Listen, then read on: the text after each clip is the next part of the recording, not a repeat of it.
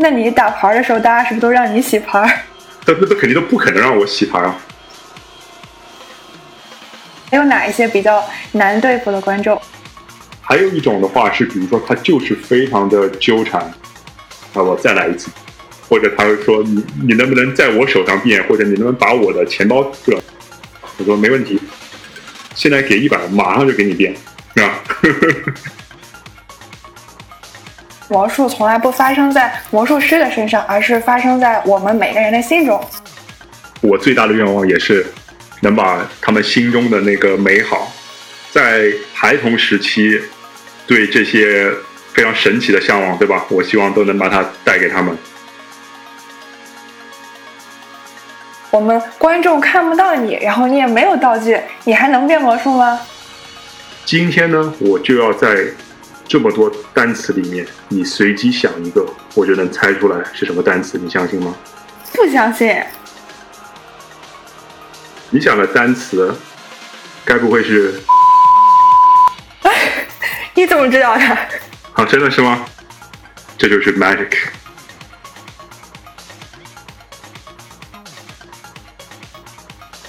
假设你今天要去参加一场晚会，如果我告诉你这场晚会啊。有一个魔术节目，你是不是瞬间就会对这个晚会多了许多的期待呢？今天咱们就一起走进奇妙的魔术世界和魔术师这一神秘的物种。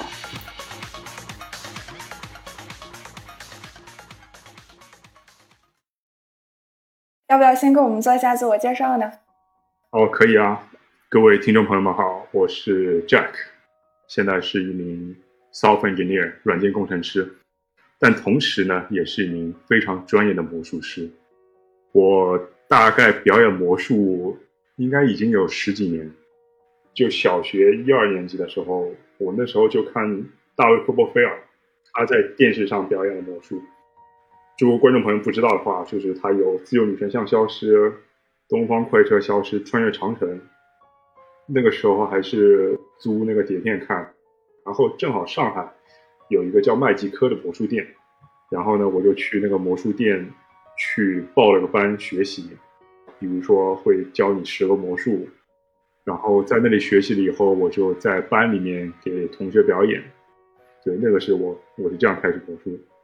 后来我就去加拿大那边读书嘛，因为那时候也是刘谦正好因为在春晚上表演了魔术，把魔术都带火了。然后我在那个时候开始呢，我就比较认真的开始学习魔术啊。我一开始是特别喜欢纸牌魔术，放学以后，然后我就去自己看那些魔术视频，自己去学。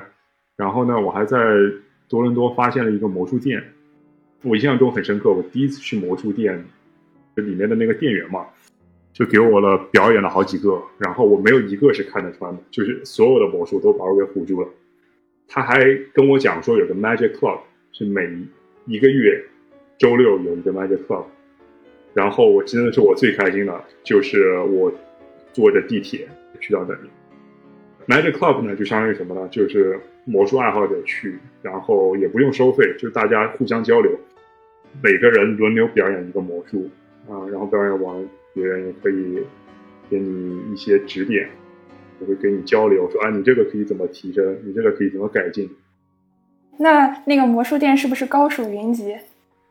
对，那个魔术店里面，就是我记得我去的时候，有一个魔术师让我印象很深刻，因为他是没有手的魔术师，就是他两个手只有两个胳膊，就他玩纸牌非常厉害，就他是完全自己原创的嘛，因为这个肯定没有教学，对吧？就他他用他的这个先天的这个条件可以洗牌。可以把牌藏牌，可以把牌变掉，就是各种手法他都会。然后后来好多年以后，他在魔术圈不仅魔术圈很火，他在魔术圈之外也很火。就是他上过美美国的电视节目，江苏卫视的《超凡魔术师》，他也去做了。我忘了他去做导师还是去做的比赛的。啊，就是出圈了。对，是的，出圈了。然后也有一些其他魔术师，就是当时我就我觉得就 nobody play，然后后来都是在各个地方，就是有一个是 Toronto Magic Company，就是现在也算多伦多那边职业魔术师做的很不错的。之后就我在大学的时候嘛，然后我就是差不多第一次真正的上那种大的舞台去表演魔术。哎，我还在 YouTube 上搜到了视频，我还去考古了。啊，是吧？哎，完全看不出来你是第一次啊！而且我特别喜欢你的台风，就特别的幽默。啊，对对对，那次效果其实还行，但是呃，也也会有些问题，比如说我说话就太快，比如说节奏掌握的不是很好。对，不过这个搞笑的这个风格是我一开始就我就比较喜欢这种风格。对，因为我现实生活中也比较喜比较就是喜欢搞笑的。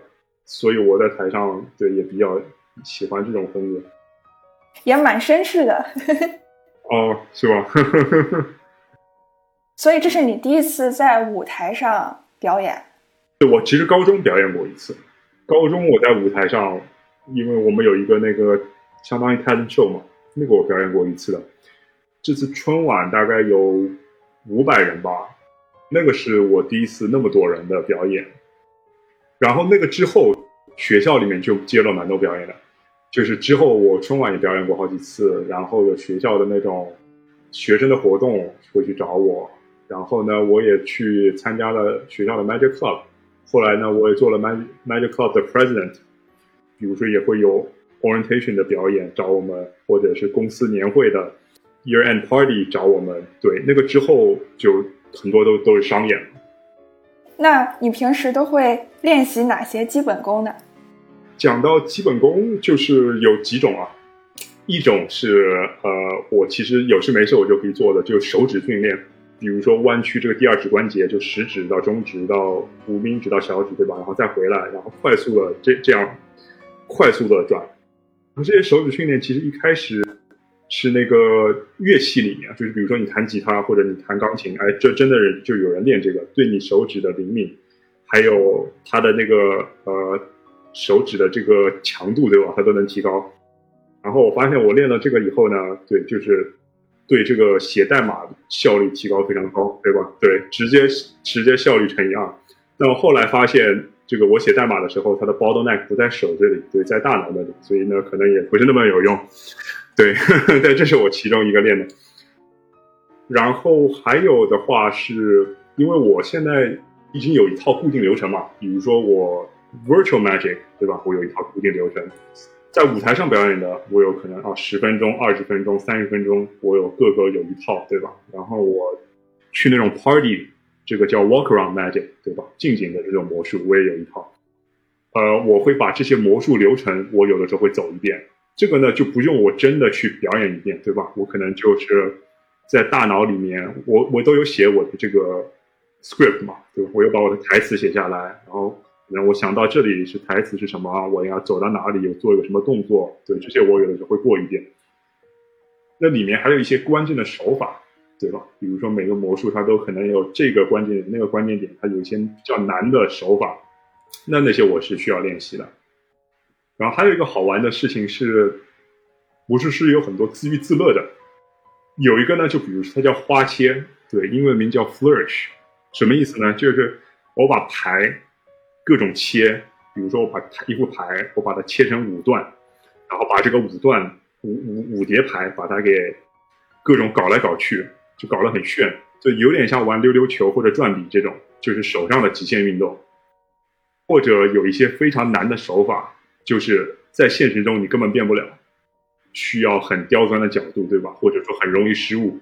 但这种呢，就是对我们的魔术师，就是我们非常喜欢。我们叫 move monkey，什么意思呢？就是这这些东西我不会拿去给观众表演，但是魔术师互相我们就炫耀啊，我会这个手法啊，你会那个手法，对，这样自娱自乐。我有的时候也很喜欢练这些。那你打牌的时候，大家是不是都让你洗牌？那那都肯定都不可能让我洗牌啊。因为我我也玩德扑嘛，我有一段时间我德扑，我一直去那个 Facebook 里面，就跟一些人，我们每周有德扑的局，对，那那他们是 完全不让我，不敢让我洗牌，不让你碰，对，直到发现我德扑已经就是你懂吗？就是输了很多以后，对，就发现 放心了，放心了，对。哎，说到这个舞台魔术和近景魔术。你觉得哪一个更难？还是各自有不同的挑战？我觉得各自有不同的挑战，我可以就各个都分开来讲一下吧。那舞台魔术，他的首先一个难点是什么？不能失误。你近景魔术可能一桌一桌这样的，或者一群人一群人，对吧？那我失误一个魔术，这个也就这三个人知道，对吧？他们可能就无所谓。那我在舞台魔术，我没有，我只有一次机会，对吧？我就那个十分钟，就那个十五分钟，那我肯定一定要做到不能失误。我舞台上应该印象很深刻的就失误过一次，我有一个是魔方的魔术，这个魔方魔术呢，我要打乱嘛，然后最后瞬间复原，然后呢，这个打乱我有一个是假装打乱，然后我就边说话边打乱，边说话边打乱，我说这个世界纪录。还一个魔方大概要五五秒钟，你们相不相信？今天我一秒钟就瞬间把它还原。这时候我抬头再看我的这个魔方的时候，发现真的被打乱了。然后我就把它直接再扔到一边，就把它给扔到舞台的一边。我说，就是就是这怎么可能嘛？对不对？就开开个玩笑。你这是灵机一动，把它变成了一个梗。对，差不多。对，但是那那次就印象蛮深刻的。如果失误了，要怎么圆场？就有的失误可能就圆不了场的，对，就比较尴尬。哎，那看来舞台魔术还挺考验你的这个临场反应能力的。嗯，对，讲到这个临场反应，其实最好的就是很多的临场反应，或者说临场的那个即兴的幽默，就是你临场的一定是没有你准备好的好，这个我觉得是一定的。你任何的临场的笑话也好，你临场的一个想到一个什么东西。肯定是没有你精心准备了很多时间的东西好，对吧？但很多人他能做到临一个即兴的幽幽默，或者一个即兴的笑话，或者一个即兴的一个他想这个魔术，哎，我现在失误了，我做这个事情，他怎么着呢？他不是当场想出来的，这个也是他事先想好，或者他同样的魔术已经变了五百遍、六百遍，同样的话别的观众也说过，或者同样的失误他都已经发生过了，所以他都把这个考虑在里面。对，所以我觉得很多即兴的临场的，其实都是也是靠你的经验出那个，嗯，对。啊，天哪！我在想，魔术师是不是脑袋中有一个二叉树，就是他要想到所有可能发生的情况。哎，如果遇到这个情况我怎么办？遇到那个情况我怎么办？对，最好的情况就是这样，就 literally 是一个 decision tree。如果这个发生了，你做这个事情；那个发生，你做那个事情。可能你你讲一个笑话。或者你讲一个事情，把观众能说的二十种台词都都已经提前设计好。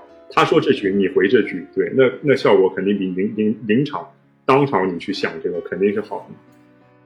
然后舞台还有，比如说有很多细节，就是你每一句台词应该都要 serve 一个 purpose。比如说一句台词，要么是介绍魔术效果，要么是展示一个魔术的有个魔术效果出来。要么是一个笑话，所以你台词一定要精简。如果说你任何的这个时候你说啊，应该你洗一下牌，哎不对，你应该你你搞一下，或者当中你有一段空白的时间，对吧？你在舞台上你很容易就会 lose audience interest 或者 lose 他的 attention，就你一定要一直把这个观众的 attention 聚聚集在那里。我觉得台词可能还有一个作用，就是转移我们的注意力。哦，对。台词的话，就是这个就是 another topic，就是 misdirection，就是叫错误引导。对这个你要想讲，我可以讲很多。这是你们一个小技巧。其实不是小技巧，misdirection 其实我觉得是百分之七十的魔术，因为是这样的，就是很多人说 Jack 你手很快，对吧？你手再快，你不可能比眼睛快。你你要是盯着他看的话，一般都不可能看不出来。那怎么办呢？就是我认为啊，好的魔术都是 misdirection 是很大一部分。我其实讲一个小技巧，这个是挺有意思的。misdirection 很多人理解的是这样的，比如说我说啊，那边有个大象出来了，对吧？你突然去看那个大象，然后我这边做了一个什么小动作，其实不是这样，为什么呢？就是你，不然你这样很突兀，对吧？本来我在这，大家盯着这个看啊，突然那边有个大象，大家会去看啊，对肯定就观众不傻，对吧？其实 misdirection 更多的不是错误，是而是引，就是就是引导。什么意思呢？就是从魔术一开始到结束，观众这时候他要看哪里，我想让他看哪里，他就看哪里。也就是说，不是说我在做动作的时候我把它引开，而是我随时都在把它引到我想让它看的位置。也就是说，我一开始，比如说我就是我想让你看我手里这个东西，对吧？然后接着我想让你看那边一个什么东西，或者抬头看我的眼睛，这时候我然后再回来看我的手，都随时随地这个都要设计好的。就是引导观众进入你设置好的一个视觉框架里。对，所以这也是为什么我觉得你看视频和当场看魔术效果完全不一样。你视频你肯定没法 misdirection，对吧？就是你可能第一遍你可以，但你回看了以后，那你肯定就不可能被 misdirection。有这个 limitation，所以比如说在电视上的魔术，那他就不可能给你表演这种有 misdirection，对吧？但如果你在现场看，我觉得体验是完全不一样。我不知道你有在现场看过魔术吗？我有啊，我看过你表演的呀，就是那个 把水杯子里的水给变没了的那一次。啊，对对对，就是现场看，我觉得是不一样的。哎，那你觉得近景魔术有哪些挑战呢？近景魔术的话呢，就是因为我是直接跟观众很多的互动，就是互动更多，并且像比如说那种 party 对吧？我作为一个 magician，我去，他们 hire 我，对，他们雇我去，他们不知道 Jack 这个人，他们不知道要看我的魔术，是我要去接近他们。比如他们三个人聊得很好，对吧？然后我突然要过去，然后我说打断他们的。对话，然后说给你们看魔术，对吧？这个当中是有是有一些困难的。我可以讲一个 share 一个小的 tips，我是怎么做的呢？就是你会发现，一个 party 上最重要的人，他们都有个什么共同点？什么共同点？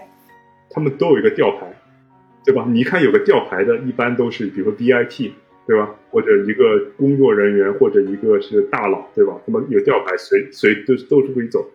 我呢自己也做设计一个小吊牌，上面写 Jack 张 VIP Entertainer。然后比如说有一群人在那站着对吧聊天，我过去直接给他们吊牌，我先不说话。然后呢说 You're the VIP and I am the entertainer，对吧？然后就开始说啊，我这个是今晚他们雇我来表演魔术，然后就开始给他们表演。然后这景魔术对，主要就是很多互动，并且你这个角度很难控制嘛，因为你随时都可能三百六十度都有人，然后他们也会很多刁钻的问题，对吧？说啊，你这个牌你是不是动过手脚？你能不能让我检查一下？然后你等会你这牌拿回去，你自己洗不够，你得让我洗，对吧？或者你不行，你袖子你得让我看看有什么东西，对，就各种各种要求都有。或者说你刚刚太快了，再来一次。啊，对，再来一次，这个是一定有。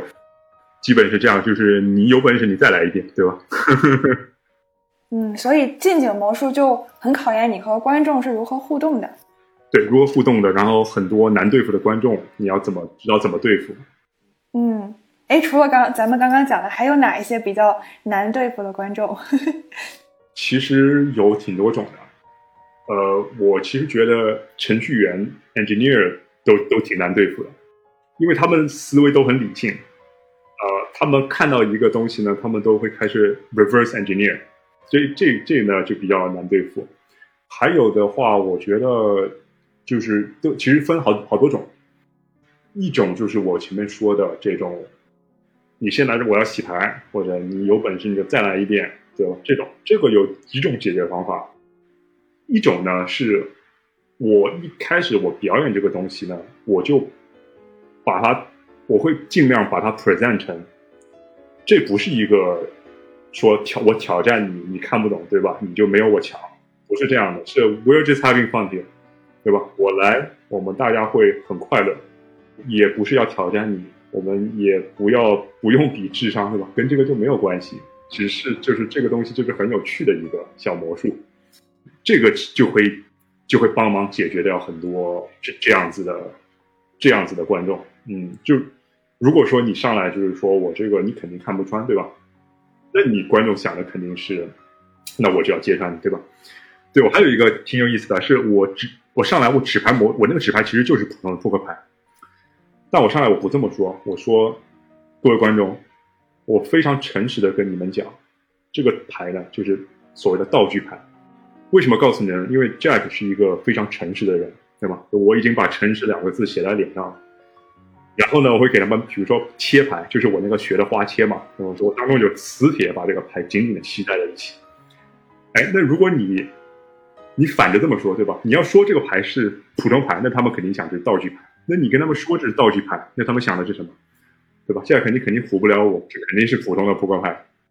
也让他们一开始就 establish，就是我是一个挺有意思的人，对吧？我 I don't take myself seriously，就是这就是一个 we're gonna have so much fun。还有一种的话是，比如说他就是非常的纠缠，对吧？就是他其实就态度很不好，那我再来一次，对吧？我说没问题，你给我一百块钱，马上我就再来一次，对吧？或者他会说你你能不能在我手上变，或者你能不能把我的钱包，对吧？他提一个很无理的要求，没没毛病。现在给一百，马上就给你变，是吧？可以啊，Jack，把我们观众的心理摸得透透的。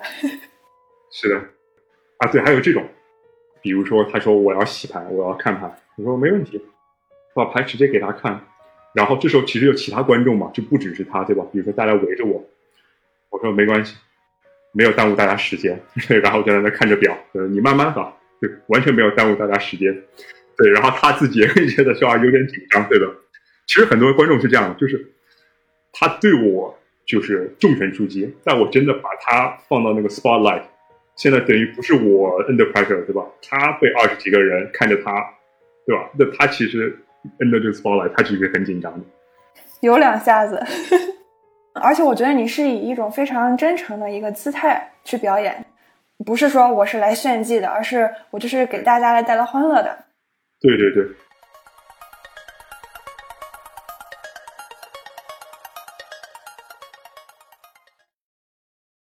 那你有没有让你特别得意的一场表演？对我其实有挺多印象挺深刻的表演，有一次是那次是我印象比较深刻的，是我上了 TED，是一个 TEDx event，就是滑铁卢地区的 TED Talk，然后我上去表演了魔术。那次是大概线上有两三千人看吧，就是算我第一次比较多的人看到我魔术。我下去就有观众就挺多观众就来找我嘛，就说你这个表演的非常好。一开始就不知道什么情况对吧？后来觉得你这个魔术真的很厉害。然后他们印象最深刻的是最后一个魔术，并且这个魔术呢，还是我在上海魔术店在麦吉科店我学的其中一个魔术。这个魔术是这样子的，它是一个邮票本，然后呢，它一开始是空白的，然后它我会把它变成每一页都是有那个邮票本的那个格子，就是放邮票的那种格子，然后呢，我再会把它邮票变出来，我后面还有火，就会变出火，然后我整个是有一个故事，关于我自己的一个真实的故事。这个魔术呢，是一开始那个就是邮票本那个本身呢，就只是。最基本的魔术就是空白变成有格子，变成有邮票，对，这就结束了。我加了很多自己的想法在里面。啊，所以这个魔术就是你最一开始学的，但是你融入了很多个人的元素和自己的一些创意进去。是的，并且是很多很多在舞台上表演，我都把它作为我最后一个魔术，作为我的 finale。哎，你还给你的偶像表演过吧？对我。从小我就很喜欢大卫·科波菲尔嘛。我在三年前吧去拉斯维加斯看了他的演出，然后呢，我是拜托了一个他的一个叫 consultant 顾问，对，就是他的一个顾问，帮他设计魔术，帮他想魔术的。对我在 Facebook 上拜托了他，他的表演结束以后，我就去见到了他。然后跟他拍了照片，并且还给他表演了一个小魔术，那那个是真的蛮激动，就见到他真人，然后给他表演魔术。哎，那他怎么评价你的魔术的？我给他表演了一个是魔术，师一看就会觉得是手法很难的一个魔术。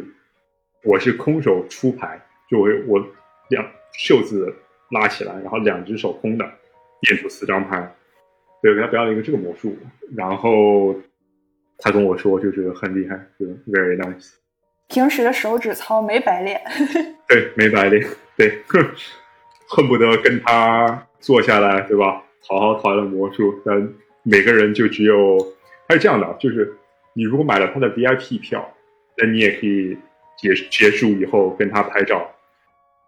哎，我听说他曾经一年超过五百场表演，是真的吗？呃，对，因为他现在其实已经都是退休的年龄了，right？但是他每每一天表演两场，有的有有几天会表演三场，而且他，你想，你每一天你表演的东西是一样的，对吧？我看他表演的时候，我觉得他还是很很有热情，然后我觉得他整场秀是很棒的，就是有很多魔术，我是完全觉得就非常不可思议，我推荐大家都去看，趁他彻底退休之前。对，而且我觉得他很多魔术是那种超越自然规律，让你会觉得这个魔术师是不是真的拥有超能力啊？是的，是的。哎，那你喜欢刘谦的魔术吗？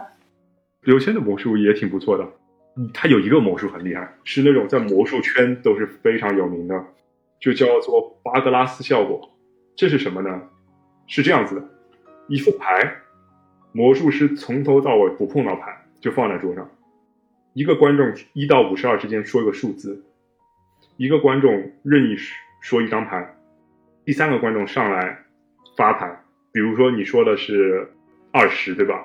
这个人说的这黑桃三，你发到第二十张就是黑桃三，对，这个叫做巴格拉斯效果，就是这是一个传说嘛，因为你这个很很不可思议，对吧？你我说是你手你碰牌都不碰的，但是他就重现了这个魔术。并且没有人知道他是怎么表演的。对，有意思的是，那个大卫科菲尔还看到了他这个魔术，对，还去问他是怎么做到的，就完全不知道。你知道吗？刘谦还发了一个微博，说我骗过了地表最强的魔术师了。哦，对对，你知道这个事情对吧？对，就是这个。那看来真的很厉害。哎，那你觉得表演魔术给你带来最大的改变是什么呀？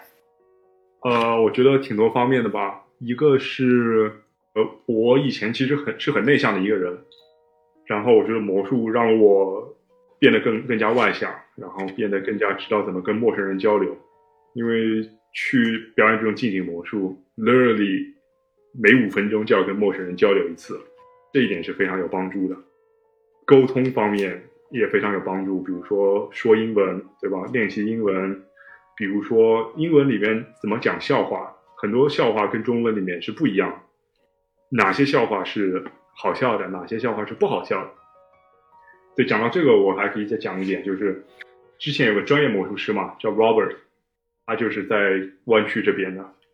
我给他表演完呢，他经常给我提的一个建议就是 cut out ten percent of the joke。我觉得真的只能这样子，就是你表演，你想想怎么想一些台词，然后你演了以后，觉得哪些是不 work 的。哪些是好笑的，然后把那些不好笑的就去掉。我觉得你不表演魔术，你还可以去讲脱口秀。有可能，有有可能可以，有些是相通的。我还去过一次那种 improv 的嘛，improv 秀就是，比如说你观众说一个词，然后他整场表演就以这个词为主题，大家都即兴表演，也挺有意思的。比如说，我可以讲举一个例子，有一个 technique。叫做 spider wedding，spider wedding 什么意思呢？首先，比较好笑的笑话一般都是 in context，就比如说这个笑话是跟你这些人息息相关，或者跟这个场景息息相关，或者刚刚发生的一件事情是所有人都 aware 的，你讲到这件事情就会比较好笑。你想有有另外一种笑话，对吧？是你这个笑话是所有的地方都 apply，那其实就一般般，对吧？就是没有那么好笑，但是如果你是 in context，那就会比较好笑。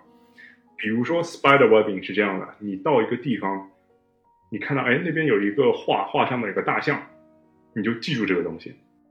你就等会你讲你的笑话或者表演你的东西的时候，你想象怎么能把你的这个联系到那个大象。就是观众没鼓掌，就是啊你们这个鼓掌的反应有点慢，对吧？像你们那个大象一样慢。哎，那你这个就 in context，对吧？就不是一个 random 的一个笑话，就是哎，就是跟他这个有关的，或者说刚刚有一个观众才去上了厕所，对吧？或者前排观众上厕所，这个是所有人都 aware 的。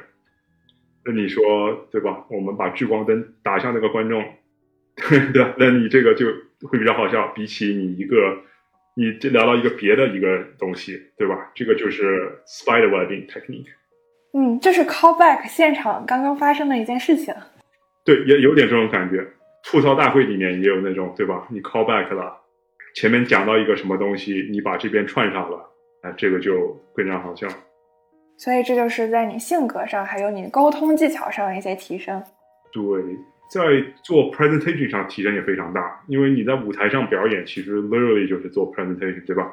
比如说很基本的几个点，我看很多人会 make mistake 的是什么呢？你在台上你一直晃，对吧？你很多人可能自己都不会注意左右晃，你要站直，脚成几度，往哪个方向站，或者说你的肢体语言是怎么样？你眼睛去看哪里？你是不是看最后一排的观众？这样子让所有人都觉得你在看他。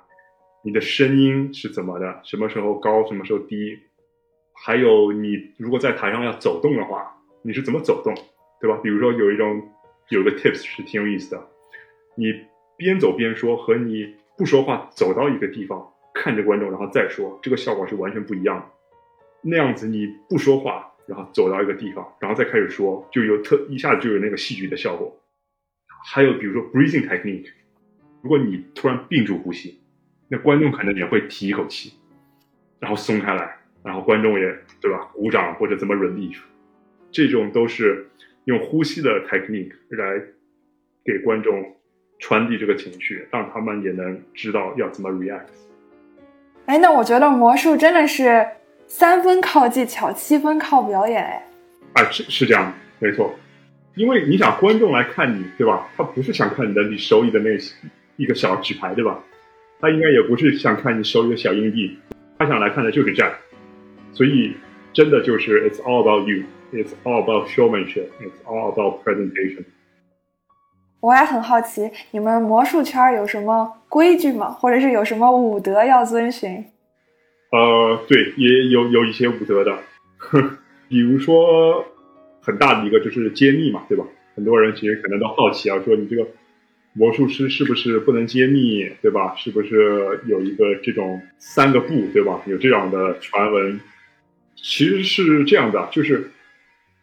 分几种简单的魔术，那你这种揭秘教学都完全没问题。这个是让大家对魔术这个东西更加觉得有意思，对吧？大家都可以学个小魔术，这些都非常好。呃，但有一些呢是这样的，就是魔术里面也是有版权，也是有原创。有的魔术师就是靠卖魔术教学，靠卖魔术道具吃饭。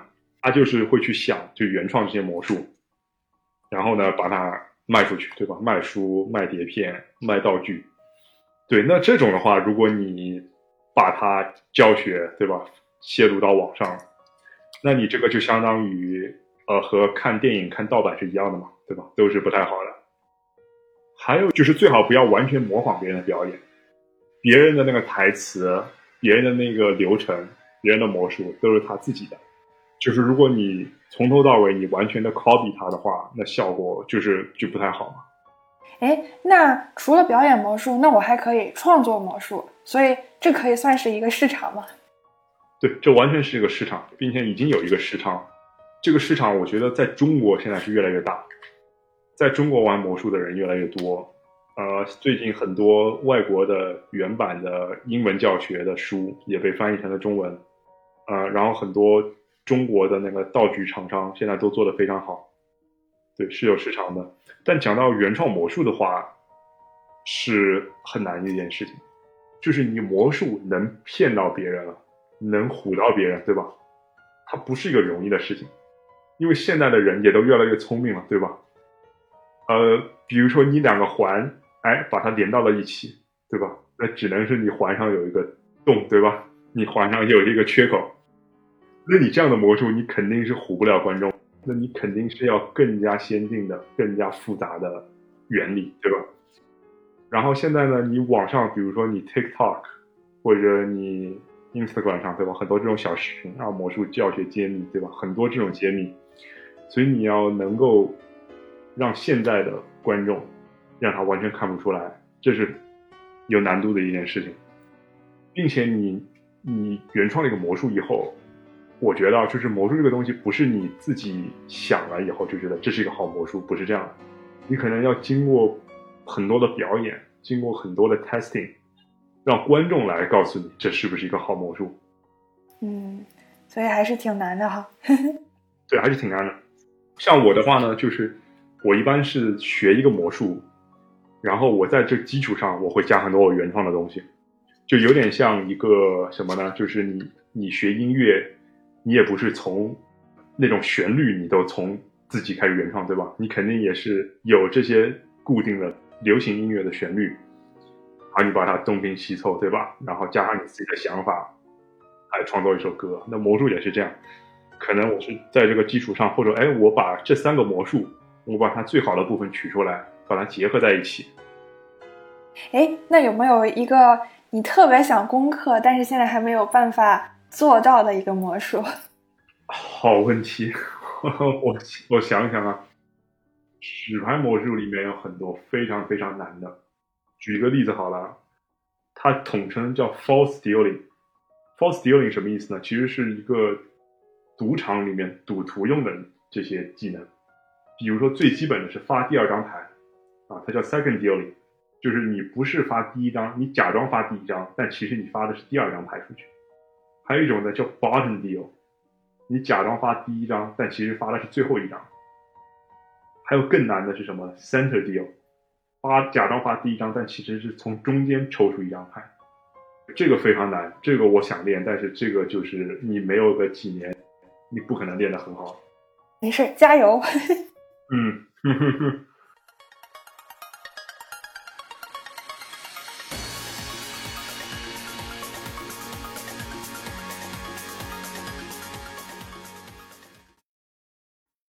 最后，我想，我想给你出一道题啊，因为我觉得魔术啊都是强调这种视觉上的一个冲击，或者是大部分的魔术都是需要道具的。那么现在你看我们在录播客，我们观众看不到你，然后你也没有道具，你还能变魔术吗？好，这样我先来一个大家都能参与的魔术，我们试试看哈。这个呢是一个心灵感应。你现在想一个英文单词是 dessert，OK，想一个 dessert，like candy or ice cream，OK，就是心里想一个英文单词，有了吗？嗯，有了。啊，有了，对不对？一个简单的一个 dessert，OK，好。然后现在取这个 dessert 单词的最后一个字母，想一个以这个字母开始的一个早餐的名字，早餐的时候会吃的一个东西，有了吗？有了，有了，对不对？好，现在再想这个单词，我们用第二个字母好了，这个单词的第二个字母。以它为开头的一个乐器的名字，想好了对不对？想好了。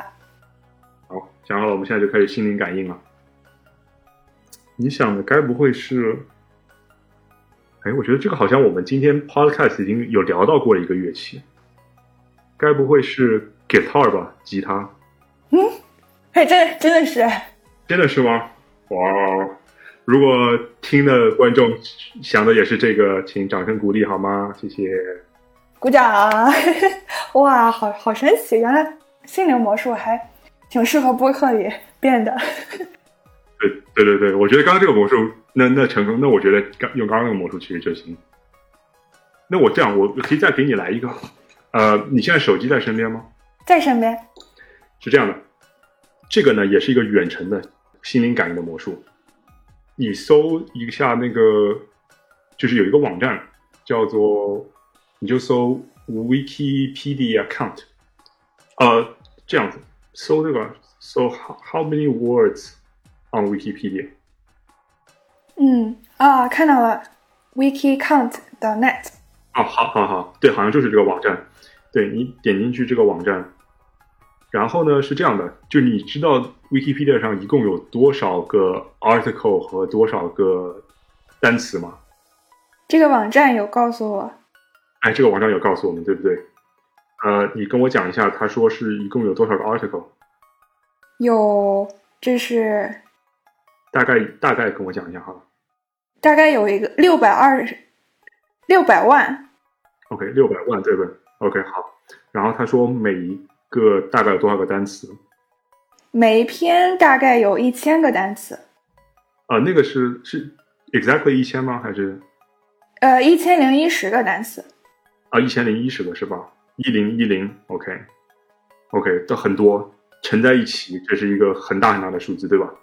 对，今天呢，我就要在这么多单词里面，你随机想一个，我就能猜出来是什么单词，你相信吗？不相信。不相信对不对？我们来试一下。你帮我点这个网页上有一个有一个那个 Visit Wikipedia 对吧？你帮我点一下那个。好，好的。你现在想一个单词，呃，不要太难，但也不要太简单。然后想好以后，就是你能搜到一篇文章的一个单词啊。然后你在那个输入，然后搜索一下，就在 Wikipedia 这边搜索一下。好，让我想一下下。好，没问题。好，搜好了。好，有有篇文章了，对不对？对。好的，在这篇文章里面，你大概往下 scroll 一下，然后随便记一个单词，难一点的单词，大概超过六位吧，超过六位、七位的一个长一点的单词。好，记住了吗？记住了。好，随机的，对不对？嗯。好的，好，现在你可以把手机锁起来，就可以。放放到一边了。刚刚发生了什么事情？我可以再讲一遍，对吧？就是我们在 Wikipedia 里面搜了一个单词，你心里随机想了一个单词，完全不可能知道什么单词，对不对？你点进去以后，然后你看到了有一篇文章，然后文章里面你随机又记住了一个单词。现在我要猜你这个想的单词是什么？嗯，我我会问你几个问题啊，就因为这个东西很难，我会问你几个问题，OK，然后我会来猜你想的单词是什么。你心里想的那个单词，文章里面那个单词，第一个字母是什么？你是说第一个单词还是？是你文章里面的单词。是 n。n，OK。好，我再问你一些问题啊，你喜欢？肯德基还是麦当劳？呃，肯德基。肯德基，OK，OK，非常有帮助。这个问题有关系吗？有关系，有关系，非常有关系，非常有关系。呃，你是喜欢 iPhone 还是 Android？iPhone。iPhone，OK，哇，OK。呃，你的星座是哪一个星座？水瓶。水瓶座，嗯，OK，水瓶座，I see。啊，好的，好的，现在已经帮我帮我把所有词已经大概剩下来一千个单词。嗯，我再问再问几个问问题啊？你在国内是哪里人？我是山东青岛人。啊，山东青岛人，OK，青岛人。好的，我知道了。你想的单词该不会是 numerous？你怎么知道的？好，真的是吗？因为这些问题把它都给，你知道吧？就给 filter 掉，最后就是根据统计学原理，最后就是到这个单词。哎，可是都是都是不相关的问题啊。还有你那个你那个 article name 对吧？你搜索的那篇文章是我也是完全你随机自己想的对吧？是的。好，这次我也用同样的方法，我猜出那个单词，你相信吗？嗯，感觉你是能做到的。有你要说不相信我才有挑战，啊！我不相信，我不相信。好的，我问问问题了。呃，你是喜欢呃可口可乐还是百事可乐？我喜欢百事可乐。哦，百事可乐，百事可乐，我觉得百事可乐没有可口可乐好喝。但是呢，我现在知道了，你讲的单词是 island，岛屿。是的，可是这和可乐有什么关系？这就是，这就是 magic，心灵感应。谢谢，鼓掌，鼓掌，鼓掌，鼓掌。嗯，也希望听众喜欢 Jack 的这两个魔术。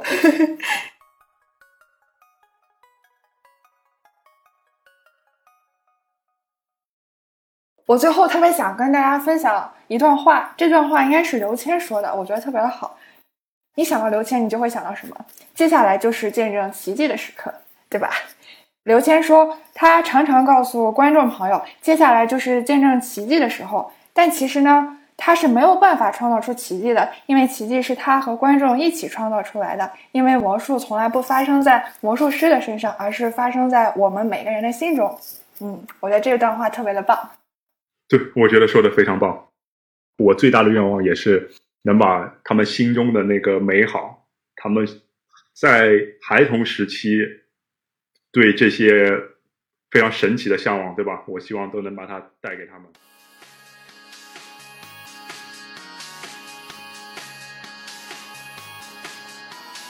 今天的节目就到这里。想要认识更多斜杠青年，就在喜马拉雅、小宇宙、苹果播客上订阅斜杠青年研究所吧。